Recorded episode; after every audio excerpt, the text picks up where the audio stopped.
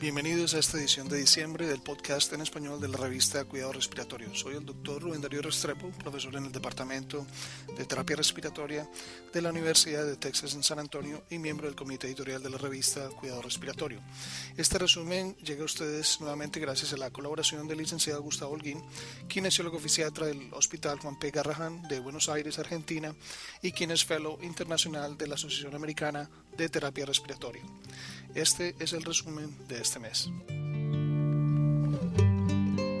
Comenzamos con dos artículos relacionados con pacientes traqueostomizados. Este es un tópico bastante importante en vista de la tendencia actual hacia la traqueostomía temprana en pacientes bajo ventilación mecánica.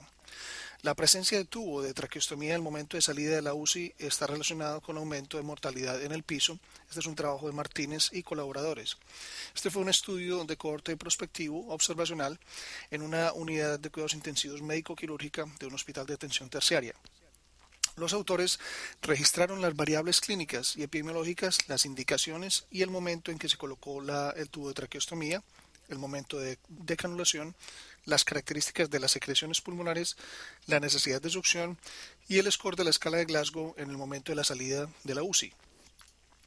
Excluyeron pacientes que tuvieran órdenes de no, de no resucitar, traqueostomías a largo plazo para control de vía aérea, enfermedad neuromuscular o daño neurológico. Un total de 118 pacientes fueron traqueostomizados en la UCI, de los cuales 73 fueron dados de alta de la UCI hacia el piso sin daño neurológico.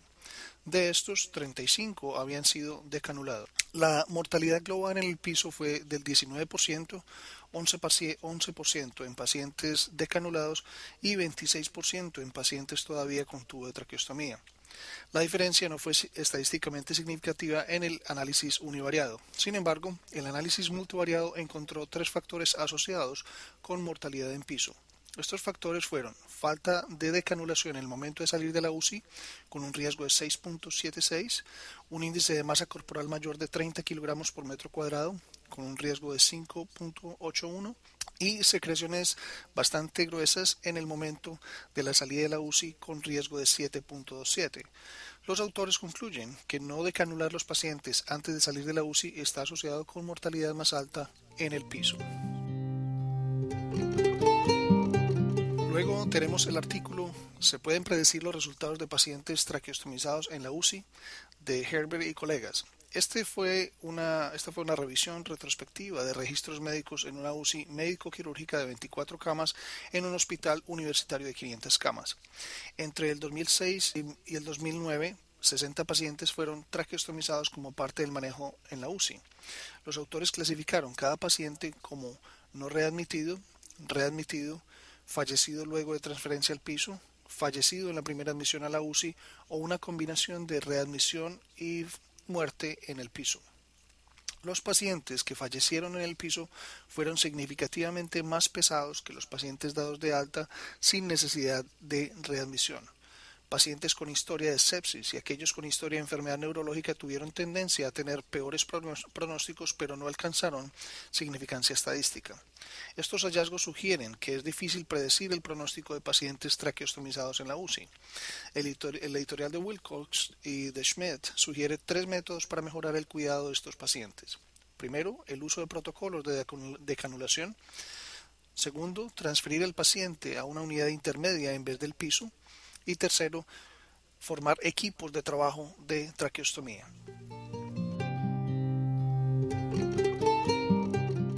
Una encuesta, de terapistas respiratorios y médicos en cuanto a las prácticas relacionadas con traqueostomía es escrito por Stell Fox y colegas. Los autores encuestaron a 52 terapistas respiratorios y 102 médicos en 54 centros médicos de los Estados Unidos para caracterizar las prácticas de canulación contemporáneas. Los terapistas respiratorios y médicos calificaron la habilidad para tolerar el tapado del tubo, la calidad de secreciones, la efectividad de la tos y el nivel de conciencia como los factores más importantes para tomar la decisión de decanular. Los terapistas respiratorios colocaron más énfasis en la tolerancia al tapado del tubo y los médicos al nivel de conciencia. Fue más probable recomendar la decanulación de los pacientes si tenían una tos fuerte, mínimas secreciones, si requerían mínima concentración de oxígeno y si estaban alertas. Los terapistas respiratorios prefirieron espacios de tiempo más cortos para definir decanulación que los médicos, 48 horas versus 96 horas. Ambos grupos identificaron un 2 a 5% como una tasa aceptable de falla de canulación. Muy poco se sabe de cómo el personal clínico toma decisiones para decanular pacientes y si terapistas respiratorios y médicos toman decisiones similares. Hubo más probabilidad de que los terapistas respiratorios recomendaran decanulación de pacientes que demostraran una habilidad para tolerar el tapado del tubo de traqueostomía por 72 horas y aquellos en que la etiología de la falla respiratoria fue EPOC. A pesar de las diferencias, hubo concordancia entre los terapistas respiratorios y los médicos en la decisión para decanular. Como lo menciona Hefner en su editorial, la experiencia debe seguir a estos pacientes donde vayan en el hospital, a pesar de que poco ocurre. Es un fin que se logra al formar equipos especializados en traqueostomía. La bolsa de resucitación autoinflable entrega altas concentraciones de oxígeno cuando son utilizadas sin reservorio implicaciones para resucitación neonatal. Es escrito por Johnston y Asís. Los autores midieron la concentración de oxígeno de entrega de resucitadores de silicona Laerdal sin reservorio. Un pulmón neonatal de prueba fue ventilado manualmente utilizando el resucitador sin reservorio. Un flujómetro de oxígeno fue utilizado para proveer el flujo de oxígeno deseado. La fracción de oxígeno fue medido utilizando tres diferentes resucitadores después de cuatro minutos de ventilación manual del pulmón de prueba a volúmenes corrientes inspirados de 5 mililitros o 20 mililitros, frecuencias respiratorias de 40 y 60 por minuto y flujos de oxígeno de 1, 4, 5 y 10 litros por minuto. En todas las pruebas, 5 o 10 litros por minuto dieron una fracción de oxígeno que excedió siempre el 95%. La fracción de oxígeno más baja fue de 59% a un litro por minuto. Los autores concluyeron que la fracción de oxígeno medida durante, eh, durante, este estudio no difirió con la suministrada por los fabricantes. Sin embargo, la fracción de oxígeno difirió bastante con la información contenida en el programa de resucitación neonatal norteamericano. Los autores recomiendan ser cautelosos con la selección de las bolsas de resucitación autoinflables para proveer mezclas de aire y oxígeno, ya que altas concentraciones de oxígeno pueden ser entregadas aun cuando el reservorio se remueve. Desafortunadamente, muchos clínicos han sido entrenados con la idea de que una fracción de oxígeno mayor de 50% no es posible sin el reservorio. Como, lo menciona Salier en su editorial, este es un asunto de gran confusión.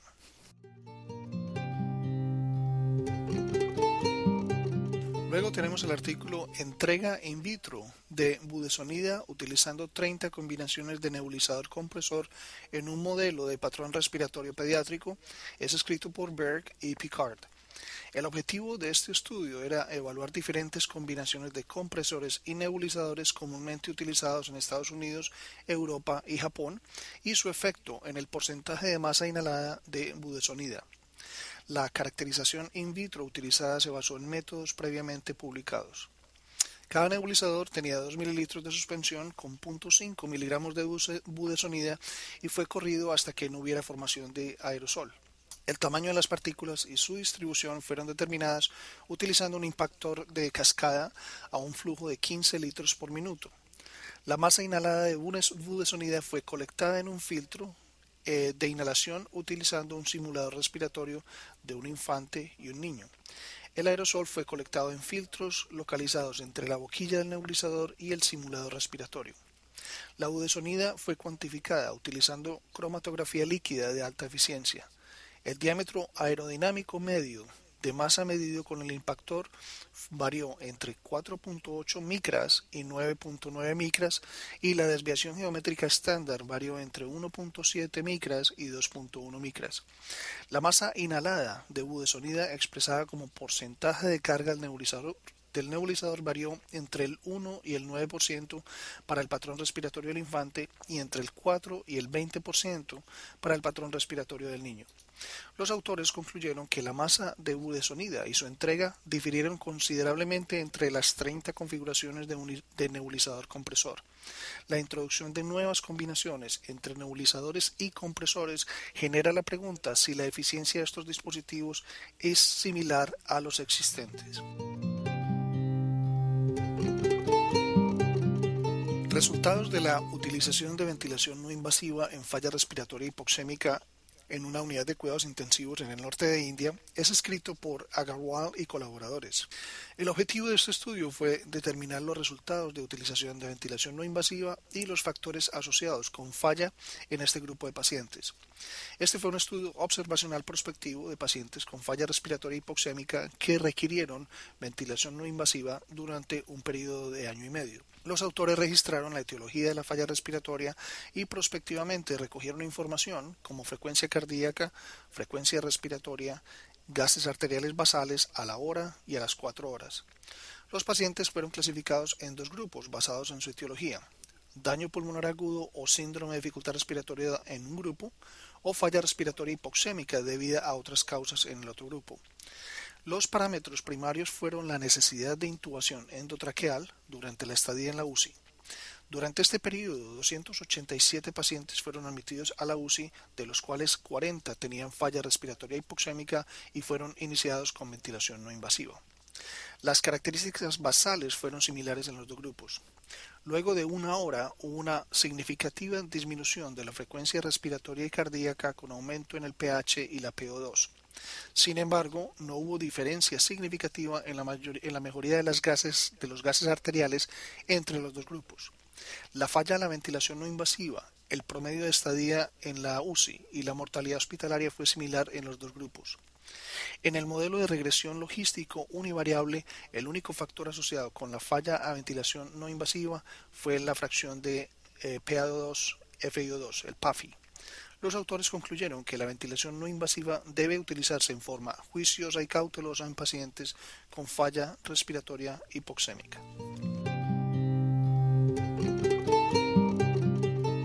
Singh y colaboradores presentan el artículo Una evaluación del soporte nutricional en pacientes críticamente enfermos y su correlación con resultados en una UCI.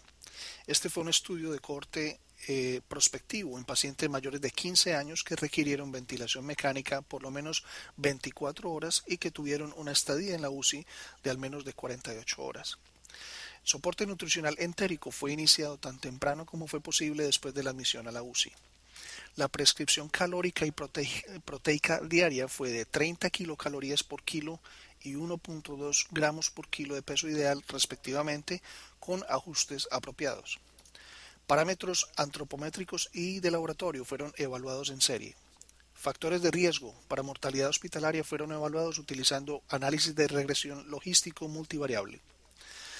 La prescripción calórica mejoró de una media de 88.9% de los valores recomendados en el día 1 al 114.4% en el día 21.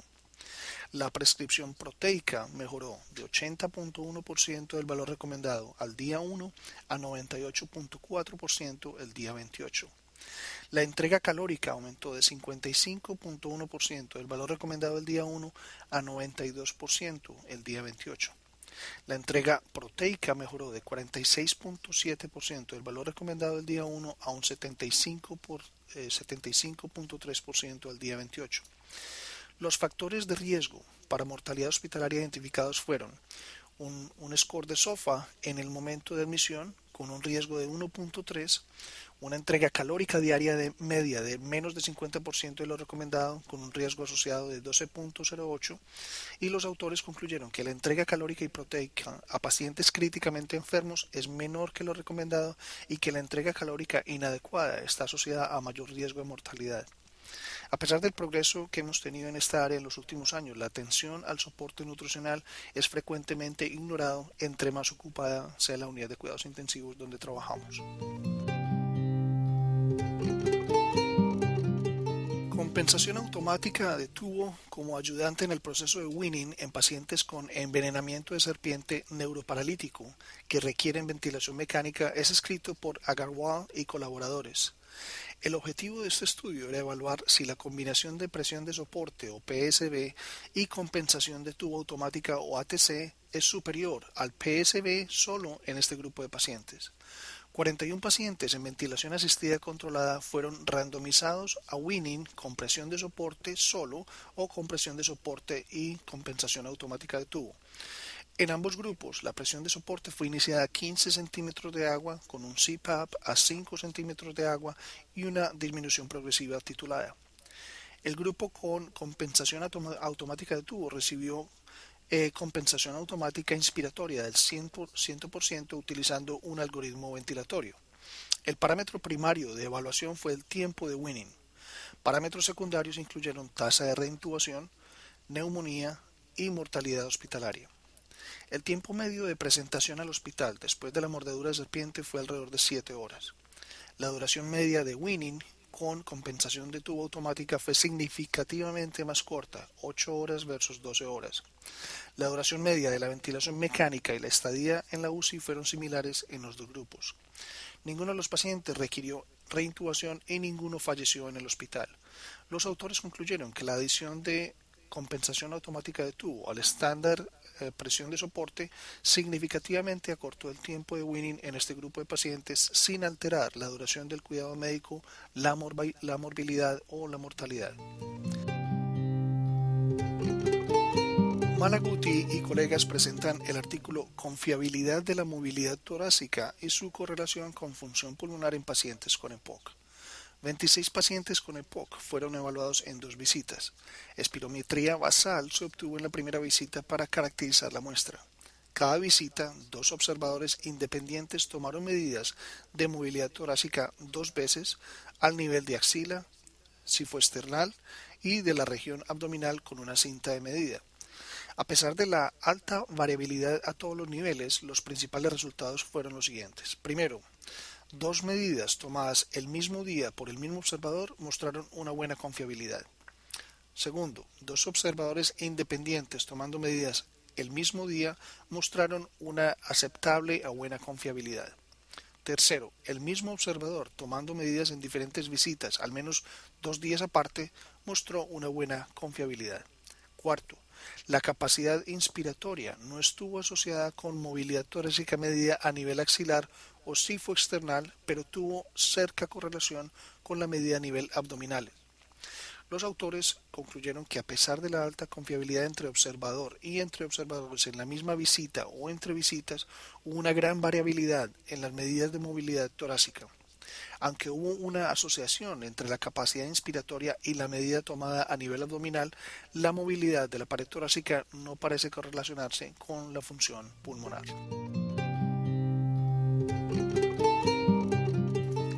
Trabajo original es pasillo versus caminador de banda sin fin en la prueba de caminar de 6 minutos en pacientes con EPOC por Almeida y colaboradores. En un estudio de cruce, los autores compararon los resultados entre estos dos métodos en 19 pacientes con EPOC moderado a muy severo. Cada paciente tuvo tres pruebas, pruebas con cada método. Se siguieron las guías de la Asociación Americana del Tórax.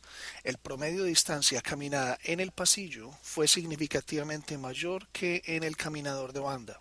No hubo acuerdo entre las dos pruebas, la correlación fue muy baja. Las diferencias entre las tres pruebas en el caminador de banda fueron mayores que aquellas obtenidas en la prueba de pasillo. Los autores concluyeron que la prueba en el pasillo y en el caminador de banda no son intercambiables. Hayes y Kreman revisan las bases fisiológicas de la espirometría. El caso de este mes es de McDonald y colegas y se relaciona con el ronquido primario y falla en el crecimiento de un paciente con fibrosis quística. El caso de enseñanza del mes por Sancho Chust y colaboradores es un caso de tumor embólico pulmonar como manifestación inicial de un adenoma, adenocarcinoma pancreático. Esto es todo por este mes, los esperamos el próximo. Para recibir el contenido tanto de esta edición de la revista como de las pasadas, visite nuestra página web www.rsjournal.com y allí podrá suscribirse para recibir los podcasts de las próximas ediciones.